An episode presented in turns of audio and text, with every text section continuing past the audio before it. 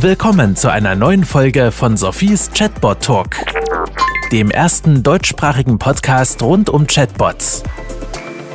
Hallo und herzlich willkommen zu einer neuen Folge von Sophies Chatbot Talk, powered by UMB, unser starker Partner, der schon seit, ich habe letztens gerade mal geschaut, über 30 Folgen diesen Podcast unterstützt. Und dann natürlich CMM 360 und der Kurt aus Berlin, der diesen Podcast immer so liebevoll schneidet. Heute haben wir als Gast Daniel Scheiber von Crealogics dabei. Ich habe Daniel kennengelernt oder kennenlernen dürfen, weil wir in den letzten Monaten zusammen an der IFZ Conversational Banking Studie gearbeitet haben die wir unter anderem auch in dieser Folge diskutieren würden. Aber bevor wir richtig losstarten, würde ich sagen, Daniel, stell du dich doch bitte einmal ganz kurz den Zuhörern vor und sag, was du so den ganzen Tag bei Crealogics machst. Hallo Sophie, ja, herzlichen Dank, sehr gerne. Mein Name ist Daniel Scheiber.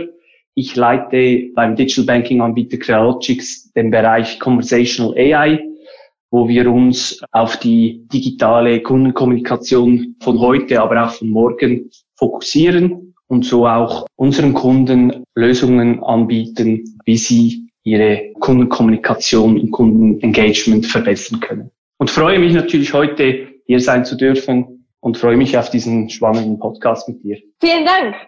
Die IFZ Conversational Banking Studie. Ich sage vielleicht ganz kurz einleitend für unsere Zuhörer was, für die, die es noch nicht von der Studie mitbekommen haben. Wir haben im letzten Jahr 1500 Bankkunden aus dem gesamten Dachraum befragt, wie denn so ihre Einstellung zum Chatten mit Banken ist.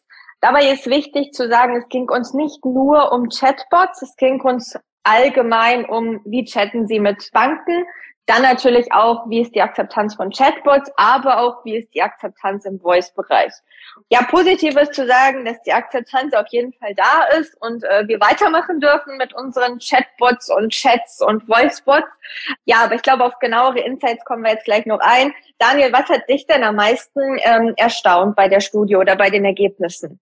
Also was mich ähm, durchaus die ganze ähm, Studie erstaunt hat, dass ist, dass wir haben ja die Studie für die ganze Dachregion gemacht und es hat mich doch auch ein bisschen ähm, ja, erstaunt oder einfach, äh, es hat mich eigentlich auch gefreut, dass über diese drei Länder hinweg eigentlich das Interesse oder der Themenbereich eigentlich eine hohe Akzeptanz hat. Also dass es keine große Unterschiede gibt. Es gab zwar im, im Voice-Bereich gab es dann doch einige ähm, kleinere Unterschiede, aber overall ähm, war es eigentlich über alle drei Länder hinweg ziemlich gleich. Und das war, das war eigentlich noch sehr spannend zu beobachten. Und was für mich vor allem, das hat eigentlich ein bisschen bestätigt, wie, wie das auch ein bisschen meine persönliche äh, Meinung dazu ist, dass ein, ein Chatkanal wirklich einen, einen Mehrwert für die Kunden bringen kann. Und vor allem die Kunden erwarten das heute auch. Und das war eigentlich sehr spannend, das auch noch ein bisschen zu unterstreichen mit dieser, mit dieser Conversation-Studie. Ja, nun haben wir ja gesehen in der Studie, dass Kunden wollen eigentlich den Chat jetzt auch noch nicht für alle anliegen. Ich kann mal vorhergreifen. Also am ehesten ist, sind Chats eigentlich noch gefragt ähm, oder gefragt insgesamt für einfache Use Cases, also sei es zum Beispiel eine klassische Kontostandabfrage oder ähm, ein Bestellen von Dokumenten, aber natürlich auch Beratung zu einfachen Konten oder Kartenprodukten. Weniger akzeptiert wird es dann bei Anlagenberatung, Hypothekenberatung. Ist das etwas, Daniel, was du so erwartet hattest oder was ihr selber auch bei euren Kunden so wahrgenommen habt oder hat sich das komplett überrascht? Nein, das war eigentlich wirklich so, wie ich das äh, in etwa auch erwartet habe. Das ist auch so das Feedback, das ich ähm, von unseren Kunden erhalten habe, dass ein Chat wirklich eine, eine Unterstützung oder ein zusätzlichen Kanal ist, um auch die hybride Beratung zu unterstützen. Also eigentlich muss ich sagen, den Teil ist eigentlich so ein bisschen so, wie ich es ähm, erwartet habe. Genau. Hybride Beratung, kann sich da jeder unserer Zuhörer was vorstellen? Was genau meinst du damit? Hybride Beratung, da geht es eigentlich darum, dass man den Kunden auf verschiedenen Kanälen betreuen kann. Also das heißt, wenn man sich vielleicht vorstellt, klassische Beratung, wo man einen Beratungstermin abmacht, man, man geht in die Bank und hat dort seinen Beratungstermin und nach den 30 zu 60 Minuten verlässt man äh, die Bank wieder. Hybride Beratung geht es vor allem auch darum, dass man eben auch den Mix hat zwischen, wann macht es Sinn, einen Kunden in Person oder an einem Telefon ähm, zu beraten und wann macht es eben auch Sinn, den Kunden digital oder digitale Kanäle zur Verfügung zu stellen. Okay, sehr schön. Vielen Dank für die Erklärung. Du hast mir im Vorhinein gesagt, dass du eigentlich gar nicht nur über die Studie reden möchtest. Die Studie kann man nämlich sogar auch online auffinden. Wir finden den Link in unseren Show Notes und zusätzlich, wie es sich zu einer Conversational Banking Studie gehört, gibt es auch die gesamte Studie oder die wichtigsten Learnings in einem Chatbot verpackt. Auch den finden Sie online. Sondern du hast in letzter Zeit noch andere Erfahrungen mit Bots und der Kundenberatung gemacht. Vielleicht kannst du da mal drauf eingehen und erklären, was genau ihr da macht. Genau. Also was wir vor allem festgestellt haben, ist, dass viele Banken und Versicherer und weitere Institute gerade im, sagen wir mal, im Customer-Facing-Bereich viele Erfahrungen bereits gesammelt haben mit Chatbots, virtuellen Assistenten. Die möchten sie jetzt natürlich auch in die nächste Generation überführen, was sehr sinnvoll ist.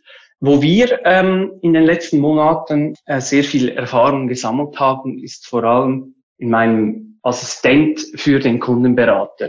Also man kann sich das eigentlich so vorstellen, dass jeder Kundenberater erhält einen persönlichen Assistenten. Das klingt doch eigentlich ganz gut, oder? Ja, ich glaube, da würde ich mich als äh, Mitarbeiter sehr freuen, wenn ich plötzlich hören würde, ich habe noch einen eigenen digitalen Assistenten. genau. Die Idee dahinter ist eigentlich, dass wenn man gerade nochmals das hybride Beratungskonzept ähm, von vorher nochmals aufgreifen, dass ein Kundenberater ähm, zum richtigen Zeitpunkt die richtigen Informationen zur Verfügung haben. Und somit eigentlich das, das Leben für den Kundenberater einfacher zu machen und gleichzeitig für den Endkunden eine angenehme äh, User Experience zu schaffen. Und das war eigentlich das, das Ziel für unseren Concierge. Ich nenne den so, weil wenn man sich überlegt oder generell mal so ein bisschen die Definition eines Conciergen sich nachschaut oder überlegt, dann ist eigentlich ein Concierge eine Person, der persönliche Dienstleistungen für Menschen mit viel Geld, aber wenig Zeit anbietet. Und das war eigentlich genau so ein bisschen das Konzept, welches wir im Hinterkopf hatten, wo wir den Concierge entwickelt haben, dass wir eben mit dem Concierge er ist ein virtueller Assistent für den Kundenberater und er hilft ihm in während dem Beratungsprozess eines Kunden, diesen Prozess zu verbessern und eben entsprechend die, die richtigen Informationen, die richtigen Inhalte zum richtigen Zeitpunkt zur Verfügung zu haben. Und das war eigentlich so ein bisschen das, was wir jetzt äh, sehr intensiv gemacht haben in den letzten Wochen.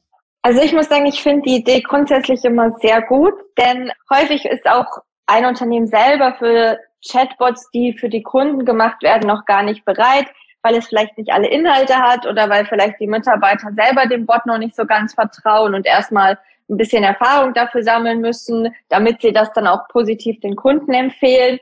Aber jetzt stelle ich mir das natürlich recht komplex vor, so ein Bot gerade im Bankenumfeld zu machen, denn der Bankberater ist es ja nicht so, dass der nur drei Fragen beantworten muss, oder? Das ist korrekt. Und der große Vorteil von den heutigen Technologien ist natürlich, gerade wenn man das intern als Unterstützung da, dass man in kleinen Schritten die Lösung erweitern kann.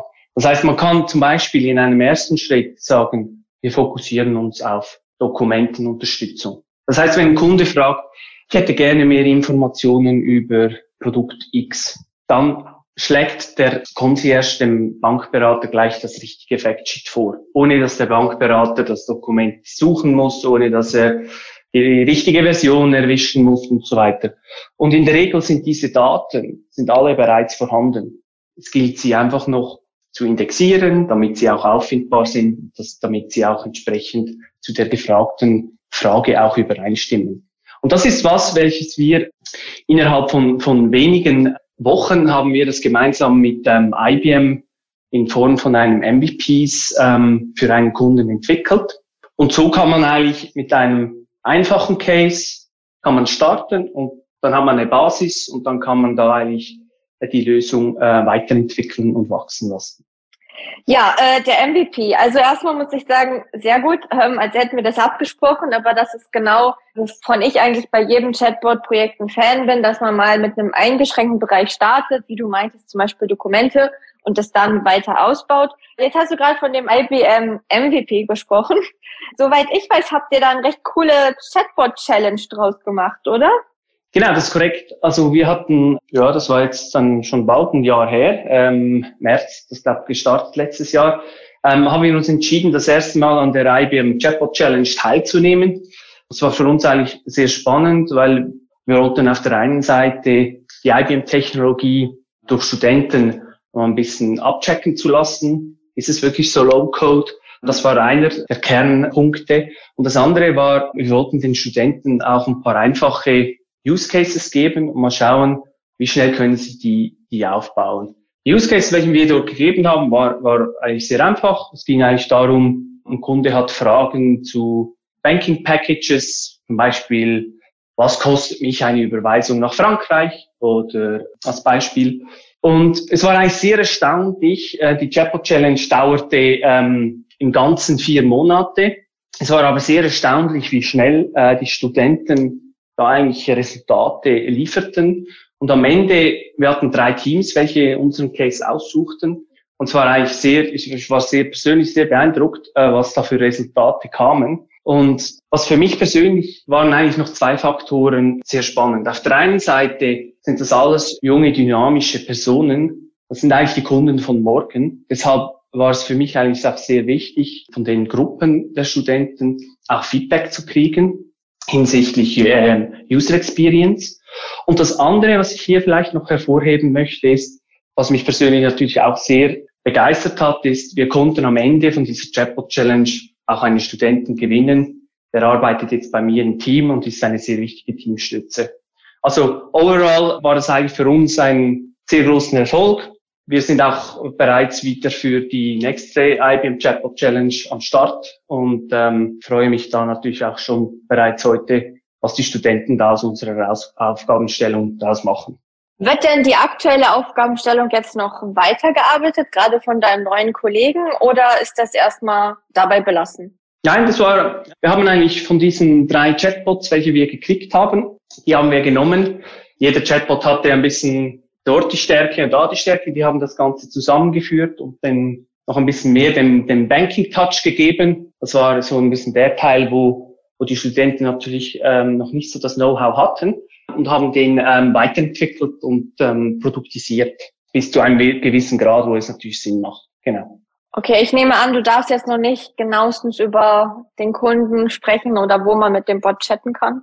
Nein, leider nicht. Kann ich leider nicht sagen. Aber ich denke, was, was ich auch gerne noch, noch erwähnen möchte, ist, dass die ganze Technologie, wo auch die, die Studenten jetzt eben in kürzester Zeit sich damit auseinandergesetzt haben, hat uns eigentlich auch nochmals aufgezeigt, dass wir, das ist ja immer so ein bisschen eine Fragestellung, kann man jetzt ein Chatbot als Produkt anbieten? Und wir hatten immer die Vision, ja, das können wir. Und wir haben jetzt auch einen Weg gefunden, wie man einen Chatbot auf der einen Seite als Produkt anbieten kann, also ein fertiger Chatbot als Produkt, aber trotzdem eine ähm, starke Individualisierung möglich ist. Also ich gebe ein kurzes Beispiel. Wenn man bei, bei diesem Produktbeispiel bleiben, wo man ähm, fragt, was kostet mich eine Überweisung nach, nach Frankreich als Beispiel, dann sind eigentlich die, die Intents, also die Erkennung, die, die ist eigentlich über viele Kunden hinweg oder für, über viele Banken hinweg immer ähnlich. Die User fragen immer ähnliche Sachen. Und das, den Teil haben wir standardisiert. Das heißt, dass wenn Bank B oder Bank C ähm, diesen Chatbot einführt, dann gibt es bereits ein, ein, ein Set an, an ähm, Standard-Intents. Das heißt, wir starten nicht bei Null. Was natürlich sich unterscheidet, ist ähm, die Produkte, äh, die Namen und so weiter. Der Teil der bleibt natürlich weiterhin dynamisch und flexibel. Aber der große Vorteil ist, dass man wirklich nicht bei Null starten muss. Das ist interessant. Das werde ich selbst nämlich von vielen Kunden gefragt, ob das irgendwie möglich ist, wenn Kanton oder Bundesland oder Stadt A einen Bot macht, ob das dann für Stadt B auch gehen würde. Finde ich spannend. Jetzt, die Zuhörer werden es schon äh, vielleicht erraten, weil das ja immer so ein bisschen mein Lieblingsthema ist, auf dem ich gerne rumhacke. Die Tonalität. Also wenn es da jetzt so Standard-Intents gibt, ich möchte ja schon nicht, dass der Ostschweizer Bot genauso redet wie der Zürcher Bot, oder? Also kann man da trotzdem noch Anpassungen dann vornehmen oder wie geht ihr damit um? Genau, auf jeden Fall. Also die, die Idee dahinter ist wirklich, dass der Bot von der Intelligenz her das Thema versteht. Der Output dann, der ist wieder individualisierbar. Aber einfach, dass man nicht bei Null anfängt und die, die ganzen Intents, das ganze Konzept bei Null aufbauen muss, sondern dass man dort wirklich bereits ein Set zur Verfügung hat. Und dann natürlich eben, das ist eigentlich der Teil, den ich, den ich vorher gemeint habe, den Individualisierungsteil, der kann natürlich ähm, die Bank frei individualisieren, eben je nach äh, Region, je nach, je nach Ort. Ähm, macht man äh, Voice oder macht man nur Text und so weiter. Da ist man natürlich komplett äh, flexibel. Okay. Ich habe noch eine etwas abschließende Frage, weil ich glaube, wir haben schon einige spannende Sachen gehört und die Zuhörer sind vielleicht schon ein bisschen am Ende. Wo denkst du denn geht das Thema Conversational Banking hin? Was ich stark, stark spüre auch ist, das haben wir ja in der ähm, Studie auch abgefragt, ist die Akzeptanz auch von Public Messengern wie, wie WhatsApp, äh, Facebook Messenger und so weiter.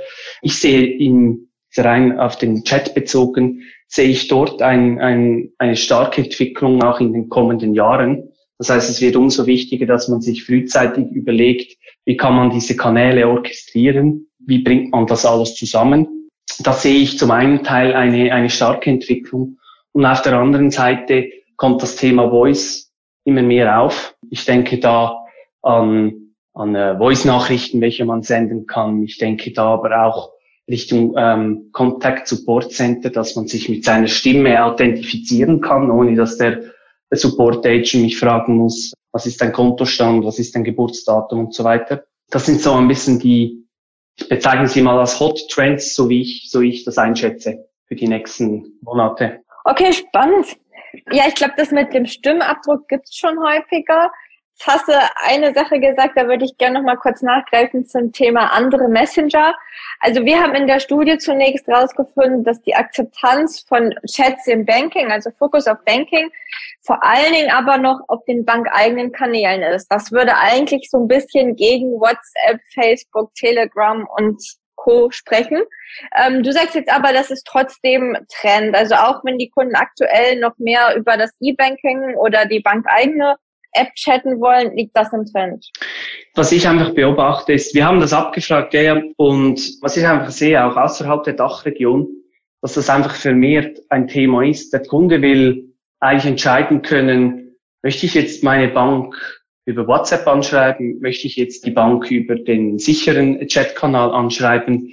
Und ich denke, die Bank von morgen wird sich mit diesem Thema auseinandersetzen müssen um einen solchen Kanal ähm, anbieten zu können. Was einfach wichtig ist, ist, dass man auch diese Kanäle orchestrieren kann.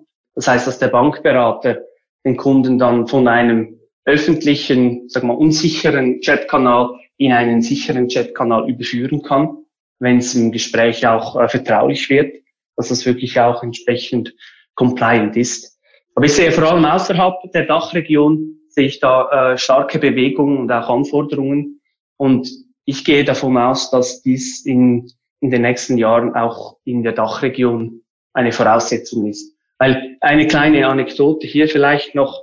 Ich habe letztens mit, mit einem Kollegen gesprochen, der hat Kinder, die sind ähm, zwischen 14 und 17 äh, Jahre alt und ähm, die wollen eigentlich alles über WhatsApp machen. Also die wollen auch äh, eine Kinoreservierung über WhatsApp machen. Und deshalb, ich glaube, dieses Thema wird uns in Zukunft weiter beschäftigen, äh, ist vielleicht jetzt heute noch weniger äh, von Bedeutung, aber ich bin überzeugt, dass wir in drei, vier, fünf Jahren äh, in dem Bereich auch an einem Ort stehen, an einem anderen Ort stehen wie, wie vielleicht heute.